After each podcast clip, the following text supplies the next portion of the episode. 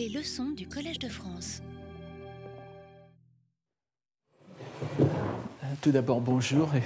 Je suis désolé de commencer en retard. Je vous présente mes excuses. J'ai eu un petit problème euh, domestique euh, que j'espère résolu. Voilà. Donc nous allons.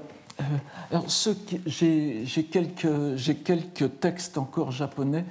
Ceux qui n'ont pas eu la semaine dernière les textes peuvent venir les prendre. Mais euh, c'est absolument la même chose que la semaine dernière. Donc si vous les avez déjà, ce n'est pas la peine. Bien. Je resterai cinq minutes de plus si vous le voulez bien. Euh, donc, nous abordons aujourd'hui, euh, dans la sélection que je suis obligé de faire de ces poèmes de la centurie de Son Yen, donc comme le nom l'indique, il y en a 100 et il faut faire des choix, nous ne pouvons pas faire 10 poèmes par séance. Euh, Donc nous n'aurons pas le temps d'examiner leur intégralité au cours de cette année. Il faudra aujourd'hui aborder ce chapitre euh, qu'il serait difficile de passer sous silence. C'est le chapitre 11, dit de la vision de la pagode de, ma- de matière précieuse ce qui est en effet, pour employer un mot à la mode, iconique. Tout d'abord parce qu'il a donné lieu à une riche matière iconographique, la scène qui en est le centre ayant été l'une des plus souvent illustrées dans l'histoire de l'art lotusien, si je vous pouvez me donner la permission d'employer cet adjectif créé par Bernard Franck et que je trouve très pratique. Donc cet art lotusien, sino-japonais, mais aussi parce qu'il marque le point culminant dans tous les sens du terme du sutra lui-même. Si, comme je vous l'ai déjà dit, il faut admettre que le Sutra du Lotus, tel que nous le connaissons à présent, est composite, il suffit de le lire pour s'en apercevoir, et qu'il s'est constitué au- autour d'un corps principal, auquel sont venus s'agréger par la suite une série de petits textes indépendants, dont le plus célèbre est sans doute le chapitre 25, c'est-à-dire celui du Bodhisattva Kannon Avalokiteshvara, qu'on appelle très couramment Kannongyo, vous le savez déjà, donc on lui donne le, titre le nom de Sutra, Sutra d'Avalokiteshvara, ce qui était peut-être son titre original. Nous sommes bien obligés de reconnaître que le dernier chapitre du corps, euh, euh, premier est le 22e, celui de la passation, où nous voyons le monde rentrer dans l'ordre, et en particulier la pagode que nous allons voir surgir de terre aujourd'hui, retourner à son lieu d'origine. Si l'on fait en conséquence abstraction des six derniers chapitres, nous voyons que grosso modo, ce onzième chapitre est au milieu du sutra. Donc 11 sur 22, n'est-ce pas? Je vous passe le décompte. Vous savez que le chapitre 12, celui de Devadatta, a été euh, rajouté après. Il a donc son importance particulière, non seulement pour son pittoresque, mais aussi parce qu'il vient renforcer ce que nous avons vu dans le chapitre du prologue. Non pas la nouveauté du Sutra du Lotus, mais son caractère éternel. Si l'on en souligne bien la nouveauté, et ceci en particulier dans la traduction chinoise, car vous vous souvenez peut-être, l'une des expressions typiques de cette traduction est la locution miso, miso ou miso, que l'on dit en, en japonais imada katsute arazu, ce qui n'était pas auparavant, ce qui n'existait pas auparavant, ce qu'il n'y avait jamais eu auparavant. Là aussi, il y a des questions philologiques, c'est la, la compréhension générale de ce terme, pas, dans le monde, monde euh, sino-japonais. Ça veut peut-être dire autre chose à l'origine, je n'entre pas dans les détails. Mais ce qui est intéressant, c'est que c'est, encore une fois, quel que soit le sens chinois, c'est un sens qui n'existait pas à proprement parler en sanskrit. Comme vous le savez, ce mot miso euh, transcrit, traduit le sanskrit adbhuta. Adbhuta veut dire tout simplement étonnant. Étonnant, n'est-ce pas? Ce- ce- Quelque chose de surprenant. Et euh, sans doute par l'intermédiaire des, prononciations, des, prononciations indiennes médiévales et dialectales du, du côté de l'Asie centrale, n'est-ce pas? On a compris ça comme Abbuta et puis ensuite Abuta. Et Abuta veut dire en effet le A privatif et le Buta qui est le, qui est le, participe passé du verbe être, n'est-ce pas Donc ce qui n'était pas, ce qui n'a- n'avait pas été. Et à ce moment-là, la traduction par miso, la traduction sino-japonaise par miso est tout à fait compréhensible. Simplement, c'est une nouveauté là aussi euh, du chinois. Donc, euh, si, l'on tient compte de cette, dans la traduction euh, sino-japonaise et puis même dans le sanskrit, de toute façon, la, la nouveauté du Sutra du Lotus n'est que superficielle. En réalité, l'enseignement du Lotus est propagé depuis un, passé immensément lointain. La confirmation du prologue en était le signe auspicieux, vous vous en souvenez, représenté par le rayon de lumière surgissant de la touffe de poils blancs entre les sourcils du Bouddha, qui illumine une myriade de mondes vers l'est. 18 000, je crois. Et je vous la lis. En cette heure, alors, la, la confirmation apportée par le chapitre 11, quoique différente, est tout aussi frappante. Et je vous la lis à présent. En cette heure, face à l'éveillé, il y eut une pagode faite des sept matières précieuses, immensément haute, qui surgit de la terre et demeura dans le vide. Elle était ornée de toutes sortes d'objets précieux. Fin de la citation. C'est déjà très impressionnant. Mais ce l'est encore plus quand, de l'intérieur de la pagode, sortit une grande voix qui fit ses louanges. C'est bien, c'est fort bien. Le vénéré du monde Shakyamuni est capable d'exposer à une vaste multitude le, livre du lotus de la loi sublime, loi enseignée aux êtres d'éveil, gardée en mémoire par les éveillés. Tout ce que prêche le vénéré du monde Shakyamuni est authentique et réel. Tous sont étonnés de ce fait sans précédent, Miso. Et un bodhisattva se fait ici encore le porte-parole de l'Assemblée pour demander au Bouddha la raison de cette merveille, qui est plutôt le, qui est plutôt le sens exact de Adbhuta, dont il entend l'explication. Dans cette pagode de matière précieuse se trouve le corps intact et entier, Zenshin, Zenshin, Matoki Mi, d'un ainsi venu, un Tathagata, du nom de, en sanskrit, Prabhutaratna, littéralement qui abonde en joyaux, et transcrit, en sino-japonais par Taho, Taho Nyorai, que je traduis par main trésor. Le main au sens de main, ce n'est pas de nombreux, et pas de la main. Alors qu'il n'était encore qu'un bodhisattva, il avait fait ce vœu particulier, que je cite Si, après que j'aurai obtenu l'état de Bouddha et que je serai passé en nirvana, il se trouve dans les terres des dix Orients, un endroit où se prêche le livre du, lotus de la loi, ma pagode, afin d'écouter ce livre canonique, surgira de terre et apparaîtra, apparaîtra devant tous pour porter témoignage et l'approuver par ses mots, c'est bien. Donc pour ce faire, le Bouddha, main trésor, avait exigé de ses disciples qu'à son nirvana, son passage dans l'extinction, son corps soit mis intact et entier dans une seule pagode, et non pas, comme c'était la coutume, et comme vous le savez d'après la vie de Shakyamuni, n'est-ce pas, incinéré avec répartition des reliques entre les diverses parties du monde. Chacune des parts des reliques étant mise dans un stupa. Donc normalement, le Bouddha est incinéré et les, restes de l'incinération euh, sont, divisés, sont répartis entre les, alors d'abord dans les premiers royaumes indiens et puis ensuite dans, le, dans ce qui est considéré comme les, parties du monde. Et vous savez que ces reliques sont, sont présentées sous la forme de petites, de petites pierres semi-précieuses, transparentes, que l'on trouve encore euh, couramment dans les statues bouddhiques euh, euh, au, Japon. C'est donc ce qui fut fait. C'est un corps entier qui est conservé, non pas, incinéré et, divisé en reliques. Et en cette occasion rarissime où le Bouddha Shakyamuni prêche à présent le, lotus, le sutra du lotus, la pagode de main trésor a dûment surgi de terre pour l'approuver et l'appuyer. Le même bodhisattva, qui a demandé la raison de ce, prodige, aimait le souhait de voir le corps de ce Bouddha venu de si loin dans le passé. Mais les choses ne sont pas si simples. En effet, Main Trésor, prévient Shakyamuni, avait bien prévu que l'assemblée des auditeurs d'un Bouddha voudrait un jour contempler son corps. Mais il y aura pour ce faire une condition. Il faudra que tous les corps d'émanation provenant de la personne de ce Bouddha, prêchant le lotus, corps séparés ou fragmentés, qui prêchent à leur tour la loi dans les mondes des dix Orients, se rassemblent autour de l'éveillé dont ils sont immanés. Le Bodhisattva maintient alors sa demande en ajoutant que la congrégation souhaite voir aussi des éveillés émanés afin de leur rendre hommage.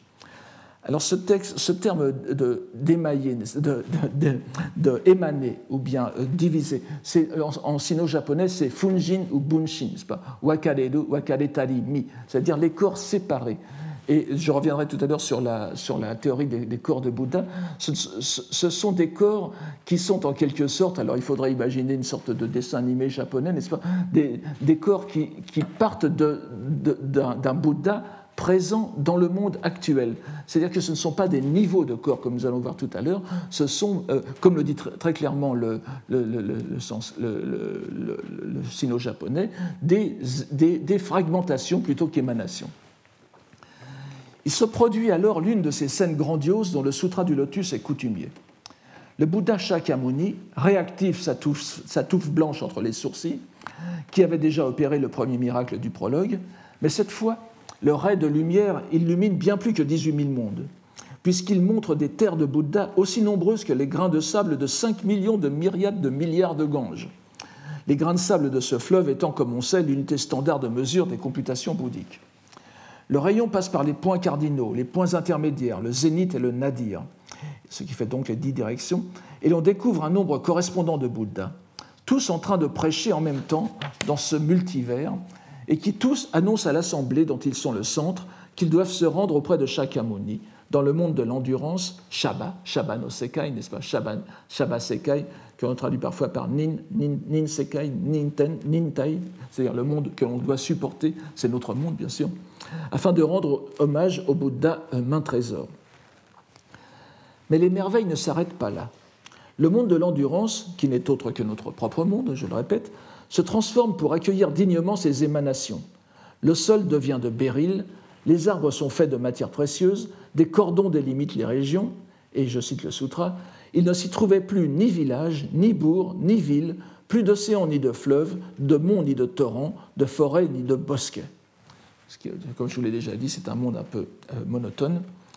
ça devient une terre de Bouddha. Pour ce qui est de la population, les dieux et les hommes en sont évacués pour être installés en d'autres terres. Ne reste plus que les êtres présents à l'assemblée du lotus. C'est dans ce nouveau monde que les émanés s'installent, chacun au pied d'un arbre. Cela ne suffit pas encore, un seul monde, n'est-ce pas? Et le Bouddha est obligé d'aménager d'autres mondes pour faire de la place aux arrivants, en supprimant les mauvaises destinées, enfers, démons affamés, animaux, titans. Entre parenthèses, vous voyez euh, dans, le Sutra de Lotus, où vous avez parfois cinq ou six voix mentionnées, et euh, vous savez que c'est un grand problème que de savoir si les titans, les Ashura, sont une bonne ou une mauvaise voie Ici, la réponse est tout à fait euh, claire, n'est-ce pas Les Ashura sont une mauvaise voie. Au même titre que les enfers, les démons affamés, les gaki, n'est-ce pas Les prétas en sanskrit, gaki en, en sino-japonais, et les animaux. Je dois passer les détails qui prennent plusieurs pages d'un élan cosmique époustouflant pour arriver à la conclusion.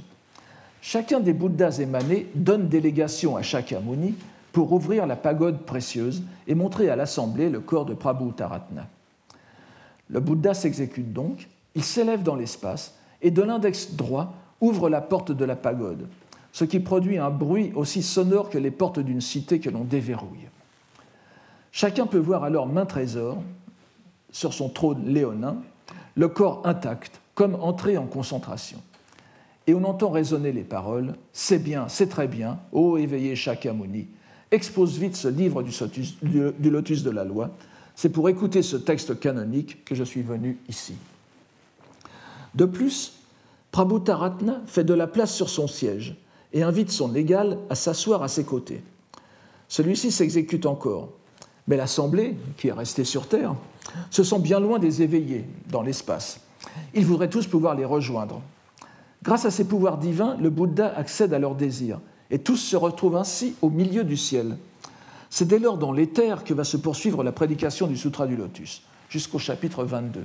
C'est quelque chose qu'il faut bien avoir en tête, À partir d'ici, euh, nous ne sommes plus dans le monde réel. Jusqu'à maintenant, il y avait une sorte de semblant euh, avec le, contact avec les auditeurs, les, qui va se continuer d'ailleurs, mais les arates et tout cela, nous étions dans le monde semi-historique de Shakyamuni. Maintenant, nous sommes vraiment dans l'espace.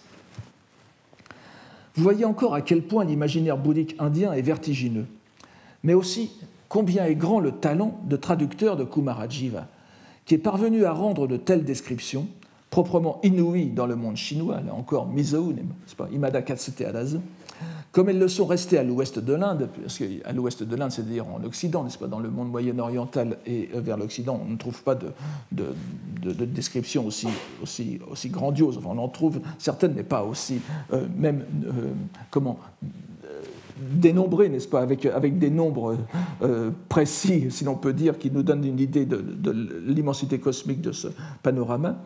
Et tout cela est traduit en un chinois limpide et parfaitement compréhensible. Il est inutile de dire que cette scénographie cosmique impressionna aussi profondément les lecteurs japonais du Sutra du Lotus.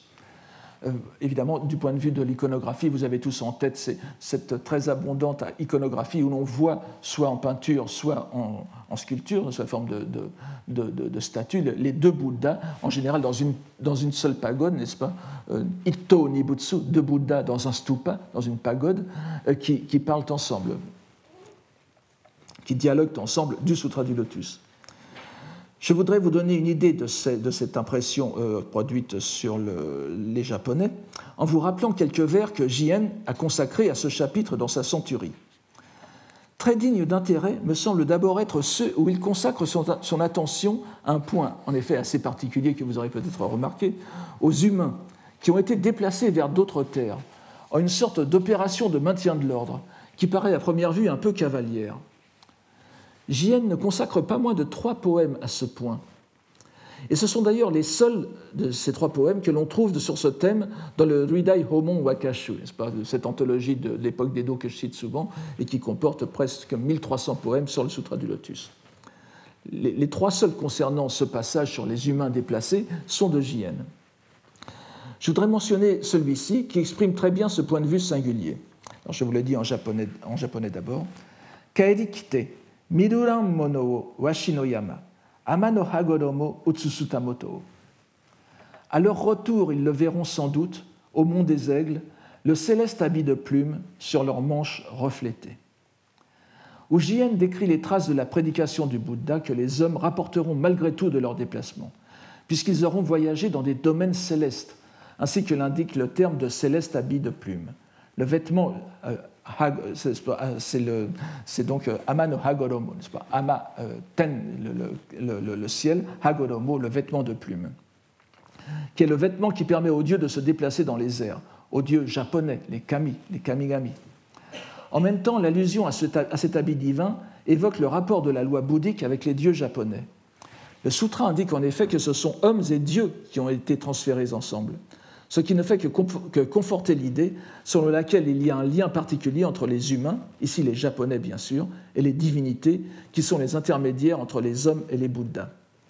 Alors vous me direz, dans le texte, chinois du, du Lotus, le mot, le mot, que je traduis par Dieu, que l'on traduit par Dieu, en sanskrit Deva, évidemment, la même racine que notre, que notre mot Dieu, c'est Ten.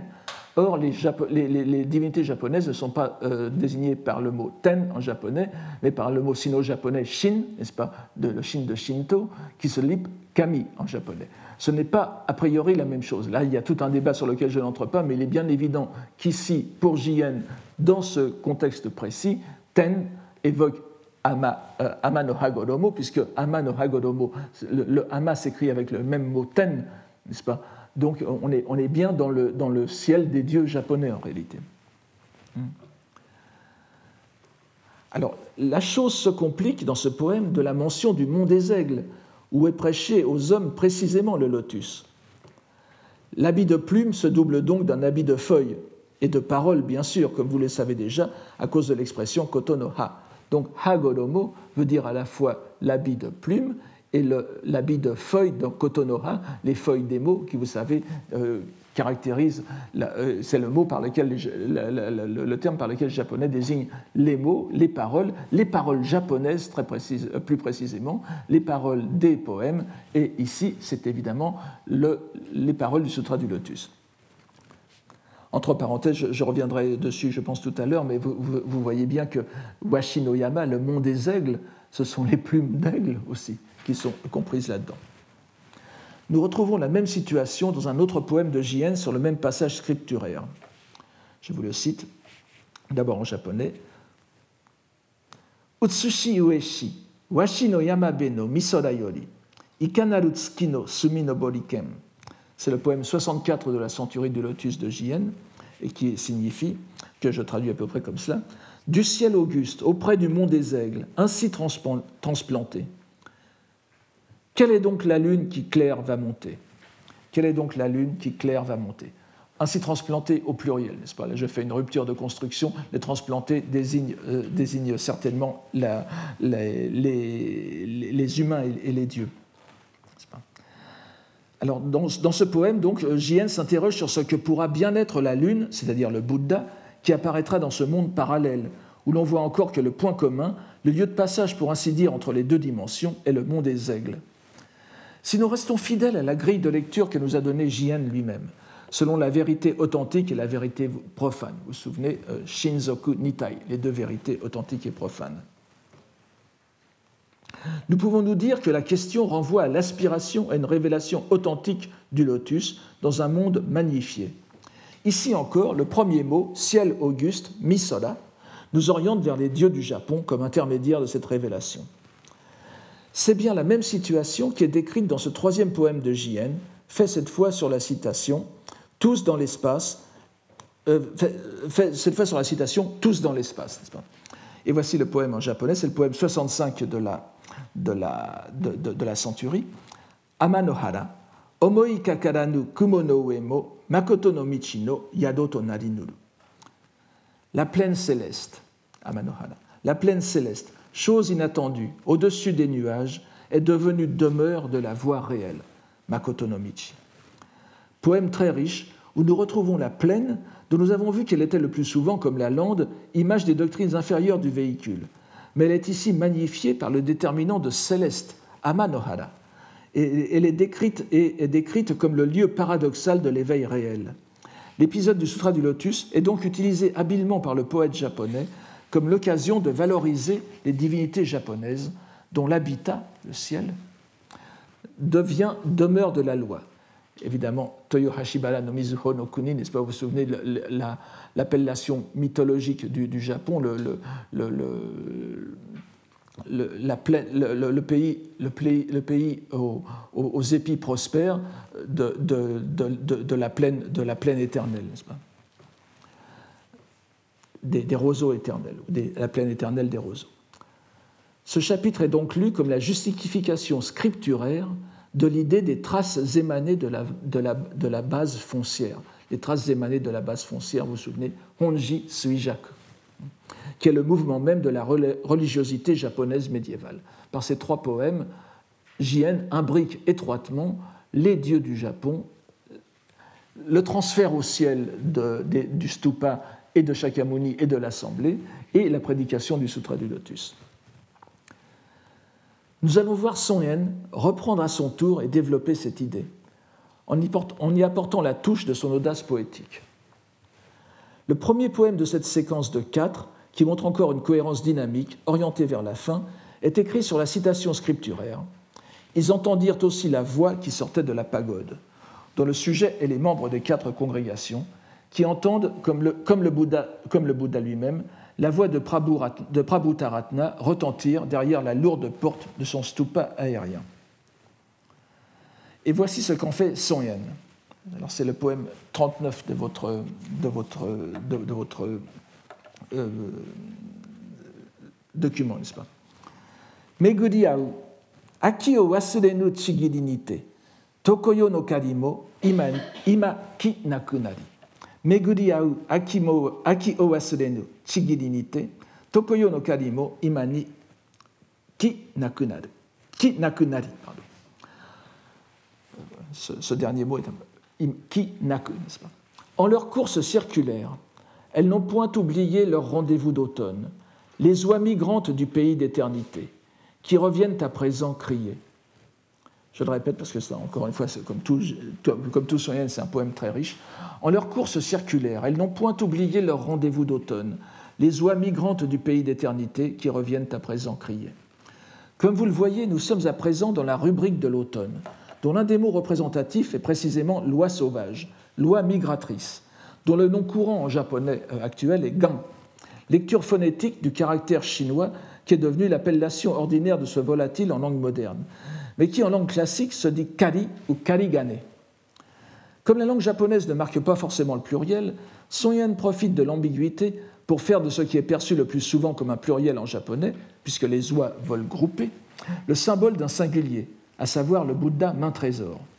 Nous ne pouvons bien sûr le savoir que grâce à la suscription, sinon nous aurions, nous aurions eu beaucoup de mal à saisir l'identification.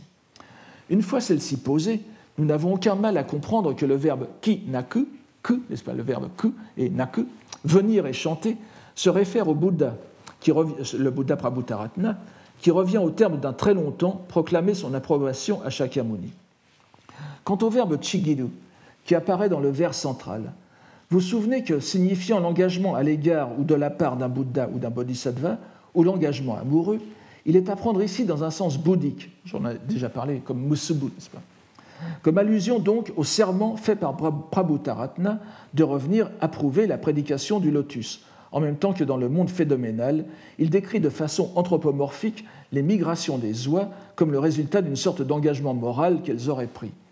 Donc le, Chigido ici, c'est le serment de Prabhutaratna, et de l'autre côté, c'est en quelque sorte l'instinct des oies migratrices qui reviennent euh, régulièrement. Pour, euh, pour, les hommes de notre, de notre monde, c'est considéré comme une sorte de rendez-vous donné par les oies. Le résultat de tout ceci est donc une allégorie telle que Son Yen en a le secret, étonnante et audacieuse par la transposition du message religieux en une vignette naturaliste à la limite de l'irrespect, puisque l'imposante figure momifiée de ce Bouddha d'une immémoriale antiquité devient un vol d'oie migratrice. Mais les choses ne s'arrêtent pas là, car il ne s'agit pas de simples anatidés. Son Yen précise que ce sont des oies du pays d'éternité, Tokoyo, ou Tokoyo, no Kuni. Et il nous faut nous demander ce qu'apporte ce détail. Cette curieuse locution est en réalité bien implantée dans la langue japonaise, et de longue date. Nous en trouvons déjà une très ancienne occurrence dans une prière norito, pas, les, prières euh, shinto, comme on, comme on, les a appelées, c'est-à-dire des, prières qui sont entièrement euh, hors de la, euh, de, la, de la zone d'influence bouddhique et qui sont consignées dans des textes a priori non bouddhiques et proprement japonais qui est, un, orito donc, qui est consigné dans le Shoku Nihonkoki, n'est-ce pas? Littéralement le, les chroniques, la suite des chroniques postérieures du euh, Japon, euh, un livre daté de 869. Tokoyo, développé en Tokoyo no Kuni, le monde éternel, désigne un plan divin d'existence, bien difficile à définir clairement, que l'on peut assimiler soit au monde des morts, alors parfois comme Yomi no Kuni, n'est-ce pas, le, monde, de, l'obscurité, le monde des sources jaunes, comme c'est traduit en japonais, l'Hadès, comme on traduit aussi parfois, soit une contrée surnaturelle au-delà des mers. C'était le pays auquel étaient censées se rendre les oies migratrices, que l'on a ainsi parfois considérés comme des animaux psychopompes, n'est-ce pas, conducteurs d'âme, ou au moins intermédiaires avec le monde des morts. On oppose ce Tokoyo à l'Utsushiyo, le monde des apparences, qui s'écrit avec Gen, n'est-ce pas, Utsusu. Ce monde des apparences, c'est-à-dire le monde phénoménal qui est le nôtre. L'antonyme plus exact de Utsushiyo, c'est plutôt Kakuriyo, le monde caché. Mais Kakuriyo et Tokoyo euh, peuvent être, disons, seront considérés comme homonymes pour l'instant. Nous n'avons pas à discuter ici la question complexe de ce monde éternel et de ce rapport avec l'oie sauvage. Nous arrêterons seulement à ces incidences littéraires qui sont directement liées à notre poème. Il se trouve que nous avons dans le chapitre 12 du Genji, du Genji Monogatari, le chapitre Suma, un échange poétique entre le héros du livre, le radieux prince Genji, et ses compagnons. Il s'agit de quatre poèmes mentionnant tous les oies sauvages, les deux derniers de ces quatre poèmes ajoutant le, déterminant Tokoyo, Tokoyo no Kari, ce qui préfigure ainsi nos poèmes de Son Yen. J'attire votre attention sur le fait que cette scène du, Genji Monogatari, comme beaucoup d'autres dans ce roman, est placée dans une tonalité parfaitement bouddhique par le simple fait que le prince, plongé dans la contemplation du paysage, présente une figure si gracieuse que l'auteur nous dit qu'il ne semblait pas être quelqu'un de ce monde. Mashite, konoyo no mono to mietamawazu. Konoyo no il semblait être quelqu'un qui n'était il ne semblait pas être quelqu'un de ce monde. Et il frappe encore davantage ses compagnons lorsqu'il se met les mains jointes à réciter disciple de Shakyamuni, Shakyamuni Butsuno Deshi. C'est euh, le, le, sutra sans doute que commence à réciter le prince dans, ce, dans cette scène. Vous voyez, la tonalité bouddhique est, tout à fait euh, affirmée. Simplement, on ne sait pas de quel sutra il s'agit, ça peut être n'importe quoi. Bien que Shakyamuni Shakyamuni Butsu Deshi ou Shakyamuni Butsu no Deshi n'apparaissent pas dans le Sutra du Lotus en tant que tel. Cette précision est importante, car elle explique peut-être le choix de Son Yen, cette tonalité bouddhique donc. Passons rapidement sur les deux premiers poèmes. Le premier, le premier est de Genji. Donc c'est un échange de quatre poèmes avec Genji qui lance le premier, n'est-ce pas? Je vais vous, le dire, je vais vous les dire très, rapidement, mais je vais quand même dire les versions japonaises pour que vous voyez euh, mieux les, assonances, les relations de mots, n'est-ce pas? Hatsukari wa koishiki no tsuranare ya tabi no soratobu koe no kanashiki. Premières oies qui venaient, deviendrez-vous compagne de ceux qui me sont chers, volant au ciel pérégrin, tabi no sora comme votre cri est triste? L'un de ses compagnons lui répond, je cite, euh, je cite la réponse, qui reprend quelques mots du, premier poème, n'est-ce pas? Kakitsurane, mukashi no kotozo omoho yuru, kari wa, sonoyo no tomo narane domo. Ainsi alignés, les choses du passé viennent à l'esprit, et pourtant ces oies ne furent point alors nos compagnes. J'attire votre attention sur Kakitsurane, qui euh, reprend le Tsuranareya de, tout à l'heure, que je n'ai pas pu euh, traduire dans la première version, mais vous voyez que Tsuranu est, commun aux deux. Viennent alors les deux derniers poèmes, qui nous mettent sans conteste dans la, lignée qui sera prolongée par Son Yen. Les deux autres compagnons de Genji vont en effet ajouter le mot Tokoyo à Kari ou et ainsi élever les poèmes à une dimension plus sublime, ce qui est très fréquent dans ces échanges poétiques où le dernier poème répond au précédent et doit en même temps le dépasser, et ainsi de suite jusqu'au au tout dernier. Voici donc le, troisième poème, que je vous cite d'abord en japonais. Kokoro kara, tokoyo o sutete, nakukari o kumo no yoso ni. Kokoro o kumo no. Elles qui en leur cœur ont délaissé le monde éternel, ces oies qui pleurent, naku, n'est-ce pas, veut dire crier, pleurer, devrons-nous les penser au-delà des nuages? Je penserais volontiers que ce saut dans l'autre monde, soutenu certes par la dynamique prévisible de l'élan des poèmes, s'explique au mieux par l'incident inséré par l'auteur lorsqu'elle décrit son héros pensif devant le paysage, récitant un texte bouddhique, incident que je vous ai rappelé tout à l'heure. Il ne semblait pas être quelqu'un de ce monde. Donc ce Tokoyo Sutete Nakukadi, c'est pas qui est en même temps le prince qui récite son poème, c'est euh, ça, explicite dans le poème l'aparté qu'avait fait l'auteur, donc Murasaki Shikibu, dans son texte lui-même. Mais nous ne sommes pas là pour disserter sur le Genji Monogatari. Voyons donc le quatrième et dernier poème d'un troisième compagnon, que je cite Tokoyo Hidete, Tabi no sora naru karigane mo, surani okurenu hodozo nagusamu. Tokoyo idete tabi no sora naru kanigane mo, tsurani okurenu hodozo nagusamu. Issu de l'éternité, Tokoyo idete, dans le ciel pérégrin, les oies sauvages ne se consolent qu'en restant dans leur troupe, c'est-à-dire ne restant pas en retard sur le reste du vol.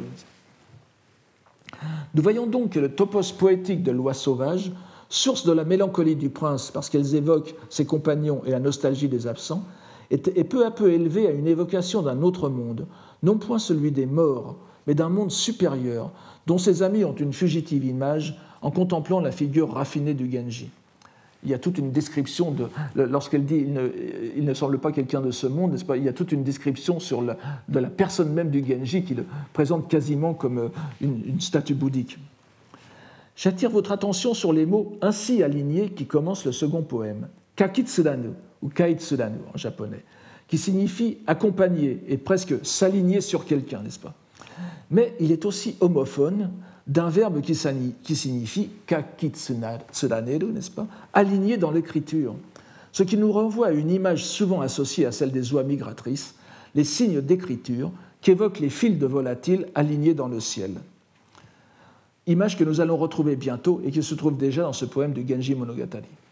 Je dis, l'oie sauvage est très présente dans l'écriture euh, japonaise ou sino-japonaise. Pour ceux qui ont fait un peu de kambun, vous savez que le, signe d'inversion élémentaire du, du kambun, pas, donc le, kaeriten, le plus, le plus simple, euh, est souvent appelé à cause de sa forme, qui évoque un peu une oie sauvage, une sorte de petit V, n'est-ce pas Il évoque euh, une oie sauvage, donc on l'appelle ganten ou kariganeten, n'est-ce pas le, point de, de l'oie sauvage.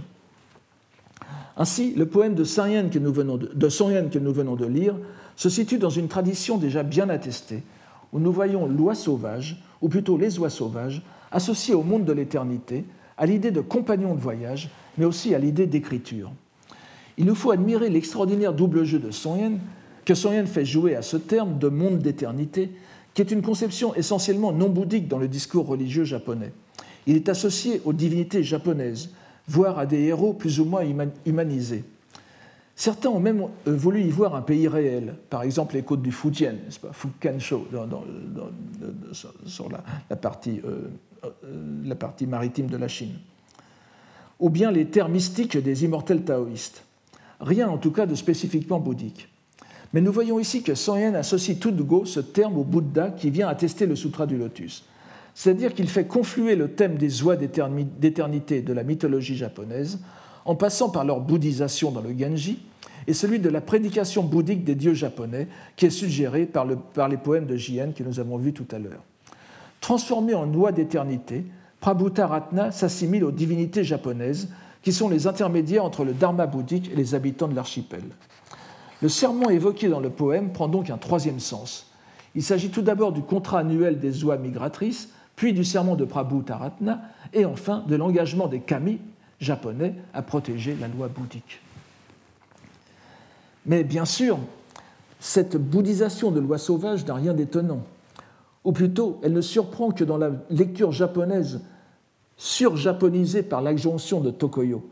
Car nous n'oublierons pas que la religion bouddhique est couramment appelée porte de loi sauvage, Gammon, venant de l'appellation du Bouddha comme roi des oies, Ganno.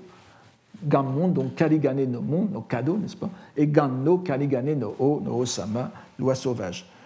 Et nous avons d'ailleurs une, hésitation dans le vocabulaire sino-japonais avec le caractère gan, kaligane, et, et, le caractère ga de gacho, n'est-ce pas? Nous avons aussi gao, le roi des oies sauvages. Évidemment, euh, en sanskrit, c'est hansa. Je, ne vous refais pas l'étymologie, peut-être que j'en ai parlé à un certain moment. Euh, hansa, qui est de la même origine que le mot euh, latin Hanser, Hanser à l'origine avait un H, n'est-ce pas, avait une aspirée. Euh, ce qui nous rapporte au mot Hansa. Vous voyez que si on, met une aspirée à Hanser, ça fait Hanser.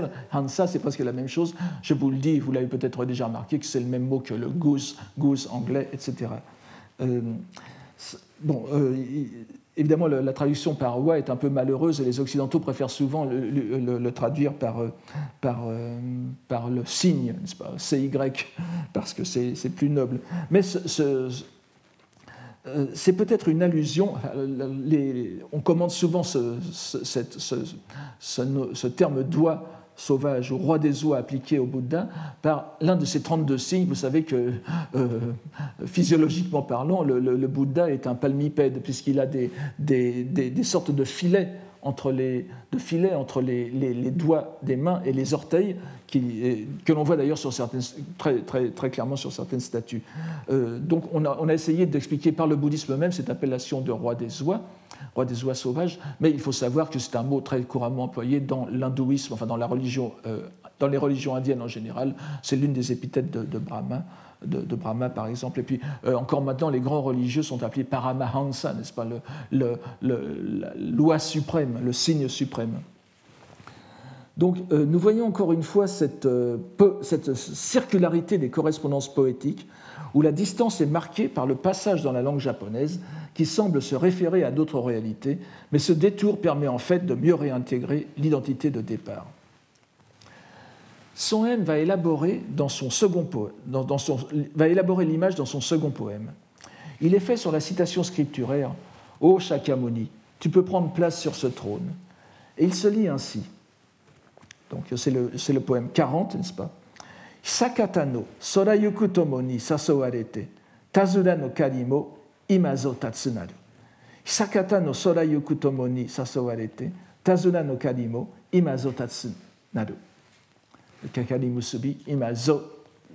entraîne et pas. Invités par leurs compagnes, parcourant l'infini du firmament. Les oies des champs aussi prennent à présent leur départ. Nous retrouvons le même jeu que dans le poème précédent sur le singulier et le pluriel. Comme nous l'avons vu dans les autres poèmes, on entend a priori ces mots au pluriel, puisque c'est les vols en groupe qui est aussitôt imaginé. Sinon, comment peut-on tracer des, lignes dans le ciel, n'est-ce pas? Le vol d'oie céleste, c'est-à-dire le Bouddha main trésor, est à présent rejoint par les oies terrestres qui étaient dans les champs. C'est donc Shakyamuni qui prend son essor. Et évidemment, il y a une allusion aux, quatre congrégations qui vont, le, rejoindre après, n'est-ce pas? Puisque tout, le monde va se retrouver dans le ciel. À présent que nous savons que le Bouddha est appelé roi des oies, ces images ne devraient pas nous étonner. Mais Son produit son effet en prenant tout simplement ces épithètes au pied de la lettre et en les transposant en japonais avant de les laisser aller à leur pente naturelle dans cette langue. Dans cette langue. Il serait évidemment profondément erroné de vouloir déchiffrer quoi que ce soit d'irrévérencieux dans ces allégories. Encore qu'il ne faille jamais sous-estimer l'humour japonais. Mais l'humour et piété ne sont pas incompatibles. Il profite en tout cas de cette image pour suggérer la rencontre de deux temps, l'éternité, évoquée par le mot oreiller Sakata, Sakata qui s'applique à l'infini du ciel, mais dont la première partie, que nous avons dans Hisashi, n'est-ce pas? Hisashi Bodhi en japonais moderne par exemple, mais dont la première partie signifie d'abord une longue durée temporelle. Et le présent, donc l'autre dimension, c'est le présent, notre présent, donné par l'adverbe ima, du, dernier vers. Nous voyons encore une fois que ce rapport est souligné par la présence des deux mots aux antipodes du poème dans le premier et le cinquième vers, Sakata Imazo. Ce poème est à première vue très simple, appliquant au mieux le procédé familier à son yen de la transposition du sublime dans le mondain. Mais c'est dans son rapport avec les poèmes précédents qu'il prend tout son sens. Le premier poème a pour ainsi dire donné le la de notre compréhension en parlant des oies d'éternité, Tokoyo no Kali. C'est donc à la lumière de cette épithète qu'il convient de lire le second, tout comme le troisième, qui reprendra une dernière fois le mot d'oie sauvage. Par-delà l'épisode de la venue du Bouddha main trésor, Son Yen mène le contraste, puis le contraste, puis la réunification, non seulement à l'aspect temporel que je viens de souligner, mais aussi à un niveau que nous pourrions qualifier d'ontologique si ce mot pouvait euh, avoir droit de citer dans, la pensée bouddhique, mais je voudrais évidemment l'adapter à la pensée bouddhique euh, en, l'employant ici. Ce niveau ne, ne peut être compris qu'en rappelant brièvement ce qu'est le dogme des corps de Bouddha. Comme vous le savez, j'emploie dogme non pas au sens euh, habituel impliqué par le christianisme, d'obligation de croire, mais c'est pour rendre le mot sino-japonais gi, qui veut dire le sens, et le sens caractéristique, disons, euh, singulier de telle ou telle école par rapport à d'autres. On n'est pas obligé d'y croire, si vous voulez, ce n'est pas d'obligation, mais si l'on issu dans une, école, euh, il vaut mieux y adhérer. Donc ce, dogme des corps de Bouddha, Bushin, n'est-ce pas, euh, Hotokenomi, car vous l'avez sans doute remarqué dans ce chapitre de la pagode, la notion de corps de Bouddha joue un rôle primordial. Et il y est présenté sous deux aspects. Le premier surgit avec l'apparition de main trésor dans sa pagode. Il est précisé plusieurs fois qu'il s'agit de son corps entier, intègre, zenshin, c'est-à-dire qu'il n'a pas été divisé et réparti en lots de reliques. D'un point de vue technique, la relique, shari, relève éminemment de la première dimension du corps de Bouddha, des trois corps, euh, celle que l'on appelle corps d'adaptation, Oojin, ou corps de transformation, Keshin vous savez que dans les trois corps de Bouddha, je, vous les répète brièvement, enfin peut-être que vous les connaissez tous, donc vous avez, vous avez donc le Hojin, le, corps terrestre en quelque sorte, ensuite Hojin, euh, Mukuinomi, n'est-ce pas, le corps de, rétribution qui est réservé au Bodhisattva, et Hoshin, le corps de Dharma, le corps de loi, qui est, disons, le corps essentiel, le corps d'essence, comme il a parfois été euh, euh, traduit autrefois, qui est le corps, le corps relevant du, plan même d'existence ultime de Bouddha, du Bouddha, du Dharmadhatu, Bukkai. je n'entre pas dans ces détails, restons dans ce, dans ce qui nous intéresse ici, euh, le corps d'émanation ou le corps de transformation. Vous savez, entre parenthèses, que, que ce soit Ojin, Ojin donc, qui s'écrit avec le mot Kotau, n'est-ce pas euh, Ojite, euh, c'est donc le corps d'adaptation. Et ou bien keshin, qui s'écrit avec le mot bake, bakesu, soit le corps de transformation. Les, deux mots qui sont distincts en japonais, et en sino-japonais, en chinois et en japonais, traduisent en, réalité le même mot sanskrit, n'est-ce pas, qui est nirmanakaya, le même mot sanskrit qui est le, corps de transformation. Et euh, il va y avoir une différence euh, sur laquelle je, je n'insisterai pas ici, dans cette traduction sino-japonaise diversifiée d'un même mot sanskrit, comme cela arrive souvent. Donc le, chari relève euh, du, corps d'adaptation. Et il est, disons-le nettement, cette dimension relève par excellence du monde phénoménal.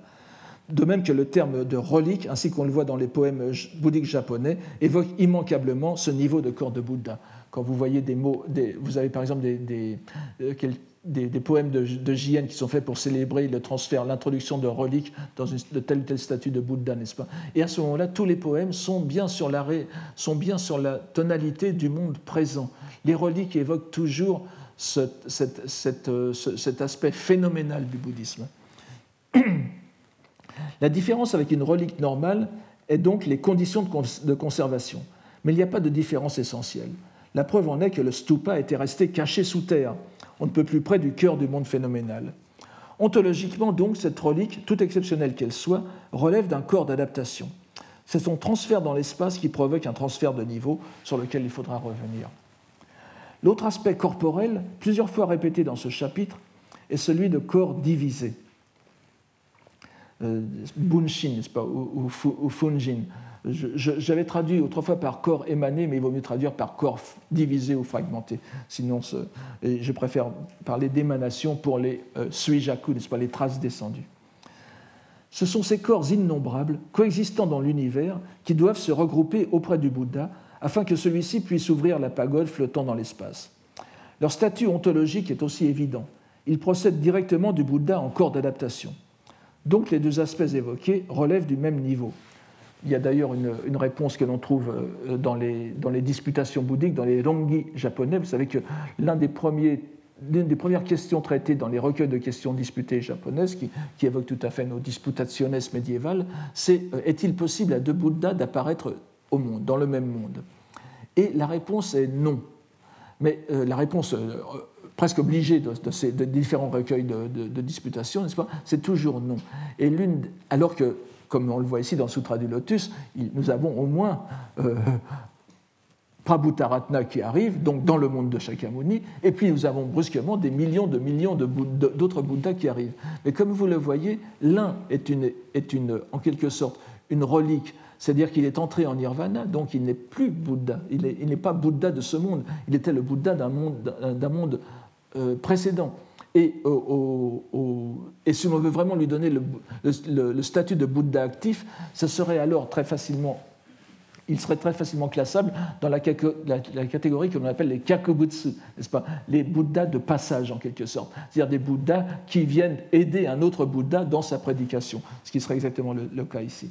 Quant au, quant au justement l'autre exception donnée dans les disputations, ce sont bien les corps émanés, les bunshin, les corps émanés, parce que les corps fragmentés plutôt, puisqu'ils relèvent ontologiquement, comme je le disais, ils ne relèvent pas d'autres Bouddhas, bien que ce soit des Bouddhas euh, euh, séparés pour les hommes, il relève du Bouddha unique Shakyamuni. Donc euh, nous sommes bien dans, le, même niveau. Qu'en est-il du, du, Bouddha Shakyamuni lui-même, celui qui est le prédicateur du Sutra du Lotus Quel est son statut En quel corps prêche-t-il le Sutra du, Lotus? Assez curieusement, je ne trouve pas dans les textes scolastiques la réponse, mais l'enquête n'est pas déterminée. Donc je ne trouve pas la détermination, la détermination exacte du corps de Bouddha dans lequel est prêché ce sutra. En général, les répartitions portent sur les corps en fonction de la nature de l'éveil réalisé par le Bouddha, ce qui ne, nous concerne pas pour l'instant. On trouve souvent traité le corps dans lequel les Bouddhas trouvent l'éveil, sur leur, niveau d'éveil. je n'entre pas dans les détails, c'est un peu compliqué.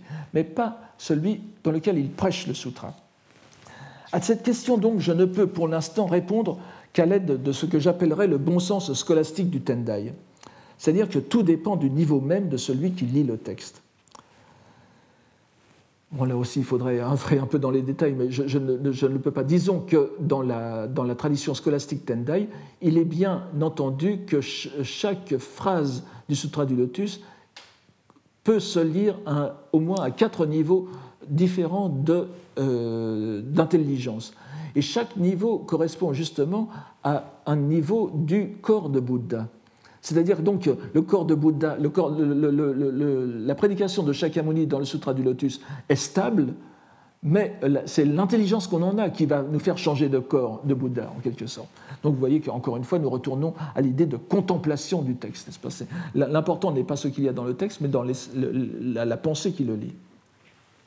Mais en tout cas, euh, disons pour le gros bon sens et pour notre lecture, le niveau de départ est bien le même, il s'agira du corps d'adaptation. Je ne vais pas entrer ici dans les détails des sous-divisions du corps d'adaptation selon les doctrines Tendai. Vous avez corps inférieur d'adaptation, corps supérieur d'adaptation. Vous avez Rettojin et pas? Mais ça ne nous concerne pas.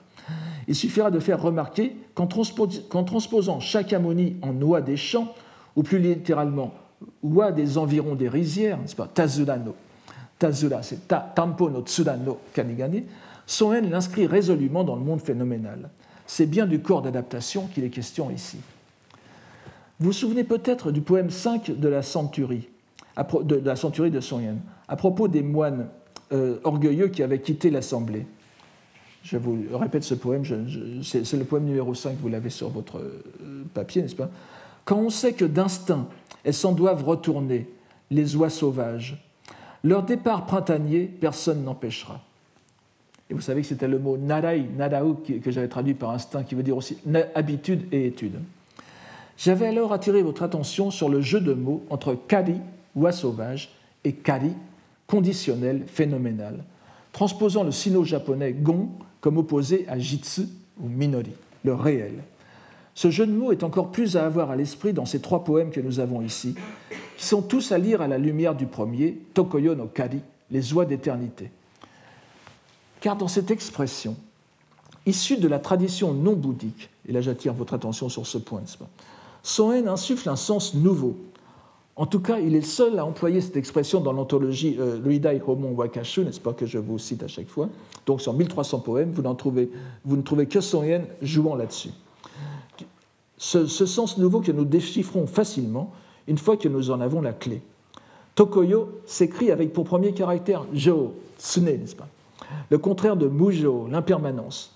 Donc Tokoyo, c'est donc le permanent et donc aussi le réel, puisque Jo et Jitsu se valent, n'est-ce pas? C'est le contraire de Gon, Kari. Nous avons ici, encore une fois, une alliance de mots significative, une contradiction dans les termes qui demande à être résolue doctrinalement. Avec son art d'inverser les relations manifestes afin de retrouver une plus haute vérité dans l'effort que l'on doit faire pour en rendre compte, Son Yen a transformé en représentant, de la réalité, de l'éternel, la relique de main trésor, qui est comme transfigurée par son transfert dans l'espace.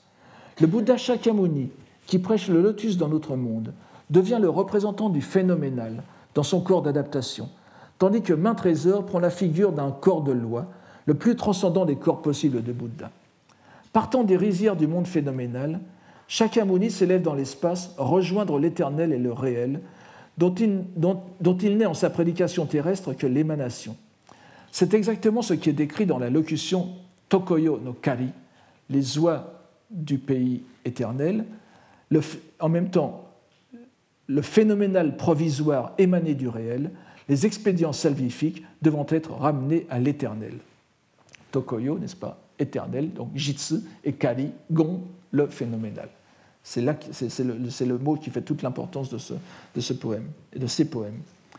À partir de ces deux premiers poèmes, Yen va, dans le troisième, enrichir d'une nouvelle dimension ce terme de Kali, une dimension, à mon avis, fondamentale et d'une grande richesse. Encore plus, voyez. Nous pourrons même y voir la justification de son œuvre de calligraphe, et tout aussi bien de son œuvre de poète, car les deux aspects sont intimement liés dans ce qu'il va nous faire découvrir. Sans nul doute, nous pouvons dire que cette accumulation de sens est un véritable gavage, et les malheureuses oies n'en demandaient peut-être pas tant. Mais nous reconnaîtrons, ainsi que nous reconnaîtrons aussi que l'édifice poétique ainsi élevé par son haine ne manque pas de grandeur. Et pour autant que je puisse en juger, notre moine fait preuve encore ici d'une originalité indiscutable. C'est donc sur la citation scripturaire, quand bien même il s'en trouverait pour saisir l'espace de la main, qu'il fait ce troisième poème. Cette expression paradoxale se trouve dans une liste de choses impossibles, ou à tout le moins peu faciles à réaliser, qui s'avèrent cependant être toutes plus faciles que de maintenir l'enseignement du lotus après la disparition du Bouddha. Vous avez exposé tous les sutras, comme chose impossible, n'est-ce pas? Exposer l'ensemble des sutras en dehors du sutra, du lotus. Et comme vous savez, bien que les sutras, les enseignements du Bouddha soient parfois chiffrés, on parle de 84 000 enseignements du Bouddha par exemple, mais la plupart du temps ils sont considérés dans le lotus lui-même comme innombrables. Donc exposer tous les sutras possibles, c'est-à-dire exposer l'infini. ou bien se saisir du, mont Sumeru, n'est-ce pas, le, mont Sumeru, qui est le, centre de l'univers, qui correspond plus ou moins à l'Himalaya, euh, pour, le pour le projeter, pour le projeter au loin comme une espèce de, lancement du poids euh, euh, cosmique, ou bien jouer au football avec l'univers, c'est-à-dire envoyer l'univers promener d'un coup de pied, dit Sutra, ou avec la Terre tout simplement, enfin en tout cas notre monde très cosmique. Et donc, comme dernier exemple d'impossibilité, vous avez saisir l'espace de la main. Et voici ce qu'en fait Son Yen. D'abord en japonais. Amatsu soda. Te ni torazu tomo. Kumoji yuku. Karidani nori no moji o tsuraneyo. Amatsu soda. Te ni torazu tomo.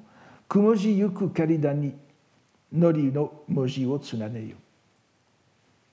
Certes, vous ne saisirez point de la main le firmament mais sur le chemin des nuages, pour un temps alignez-vous, alignez-vous les oies, les lettres de la loi.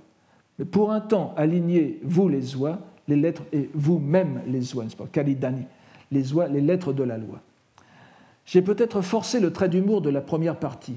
Rien n'empêche en effet de différencier les sujets des deux, des deux moitiés du poème. Certes, on ne saisira pas de la main le firmament.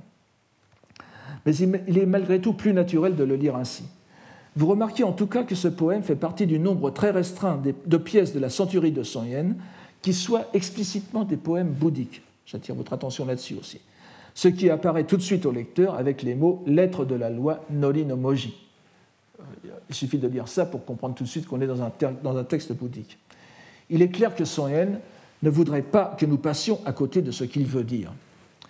Je pense que tout le monde voit bien la comparaison de l'alignement des oies dans le ciel, Tsuranu, n'est-ce pas, Tsuraneru, le dernier mot de la fin, avec les signes tracés sur une feuille. Donc les oies font des lignes d'écriture sur la feuille qu'elles ne peuvent saisir de la main. Amatsu le premier mot du, poème, Moji o Tsuraneyo, le dernier vers du poème. Pas? Donc elles écrivent, des, elles écrivent des, des, lignes, elles dessinent des lignes sur le ciel. Ça, c'est, c'est, quelque chose d'assez euh, élémentaire. Mais pourquoi sont, ces lettres sont-elles mots de la loi? Nori no moji. Pour le, pour le comprendre, il faut revenir à nos oies.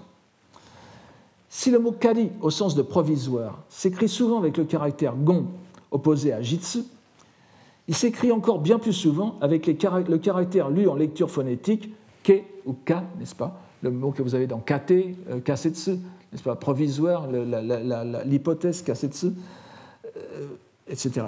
C'est un terme bouddhique particulièrement important, et singulièrement pour le Tendai, où il désigne l'une des trois vérités. Vous vous souvenez les trois vérités du Tendai? Ku, Ke, Chu, n'est-ce pas? Ku, c'est Munashi, Ku, la, vacuité. Ke, c'est parfois Kemyo aussi, n'est-ce pas? La conditionnalité, et Chu, Chudo, Chugan, la médianité. En même temps, il est un usage plus proprement japonais de ce caractère que vous connaissez tous. C'est le premier, le premier des deux caractères utilisés dans le composé kana, kana, qui désigne les caractères syllabiques japonais.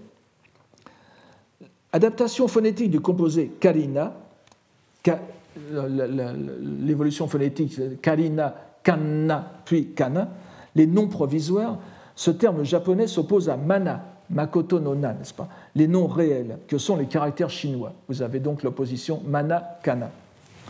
J'ai déjà souligné ailleurs le fait évident que ce composé kana, qui est une lecture explicative, peut être lu en lecture phonétique sino-japonaise kemio, et qui signifie alors appellation provisoire, en sanskrit prajnapti. Il est curieux que personne ne pense à faire le lien entre ces deux réalisations phonétiques d'un même terme, comme si l'un n'avait rien à voir avec l'autre au sein d'une culture japonaise aussi profondément façonnée par le bouddhisme que j'essaye de vous le faire comprendre. Mais regardons un peu mieux le poème de Son Yen. Les oies sauvages forment des lettres. Karidani nori no moji Si nous le répétons avec les mots mêmes du poème, ce seront donc des kari des lettres d'oie, en même temps que des lettres provisoires, karina. Et vous avez, vous avez le, je, vous, rappelle que kana s'écrivait parfois avec kari no ji, n'est-ce pas? Donc ji se lit aussi kana, c'est-à-dire des kanas. C'est pourquoi j'ai découplé dans ma traduction le mot kali en le rendant à la fois par pour un temps et les oies. Ce jeu de mots est évident ou l'était pour tous les traits chinois, mais il s'appuyait aussi sur la lettre même du Sutra du Lotus, car nous trouvons justement dans les stances finales du chapitre 2 le nom même de Kana sous son habit sino-japonais. Il est dit en effet dans ce, passage, c'est la page 80 de ma traduction si vous l'avez, n'est-ce pas Et page 8, euh, première travée, ligne 19 de la, de la version qui est dans le canon bouddhique d'Aizokyo. Il est dit en effet qu'il, alors je cite le sutra, il n'existe qu'un seul et unique véhicule. Il n'y en a pas deux, il n'y en a pas trois, hormis les expédients prêchés par l'éveillé, qui ne sont qu'appellations provisoires destinées à guider les êtres. Ce terme d'appellation provisoire est en sino-japonais dans le sutra Kemyoji. Il est lu en japonais Kari no Myoji. nous avons d'anciennes euh, lectures kundoku, n'est-ce pas, du Sutra du Lotus, nous avons déjà cette, expression Kari no Myoji pour ce, passage précis du Sutra du Lotus, Ke Myoji. Vous voyez que c'est phonétiquement très proche, Kari no Myoji est phonétiquement très proche de Kari no Moji. Ce sont donc ces caractères tracés par les oies dans le ciel qui transmettent la loi au monde phénoménal, par ces signes syllabiques japonais qui servent à noter des poèmes. Et la calligraphie des oies dans le ciel est le modèle de ce que fait sur Terre le poète japonais, qui, comme Yen, copie ses chants. Nous voyons tous, je pense, la grande richesse de cette séquence de poèmes, sur laquelle il y aurait encore beaucoup à dire. Mais il faut voir encore le dernier poème qui apporte comme une conclusion totalisante à cette rencontre dans le ciel du provisoire et de l'éternel. La suscription en est Il provoquera mon allégresse et celle des éveillés. Et le texte complet disant Garder ce livre est difficile, qui le maintiendra ne serait-ce que brièvement provoquera mon allégresse et celle des éveillés. Et son haine écrit, en japonais d'abord Ukimono zomiru, yohanotsuki, shizato no hitomo onaji kokoro ni. Ukimono wo wasurete zomiru, yohanotsuki, shizato no hitomo onaji kokoro ni. Oubliant du monde les malheurs, il regarde la lune de minuit, et sur mille lieues les hommes retrouvent le même cœur. Faut-il redire que la lune est ici le Bouddha, ou plutôt les deux Bouddhas prêchant dans l'espace? Les hommes, ou les êtres de mille lieues et de mille villages, je suis obligé de passer rapidement, sont à la fois les déplacés du monde de l'endurance, qu'ils peuvent oublier le temps de cette prédication, et les myriades de Bouddhas venus seconder Shakyamuni. Et le cœur final du cinquième vers, Onaji Kokoro, identique pour tous, donne la morale de cette rencontre de deux dimensions, la fusion en une même pensée, Ishin, qui semble être pour les grands moines du Tendai le dernier mot et l'aspiration finale de toute contemplation. Je vous remercie et vous présente mes excuses pour ce retard.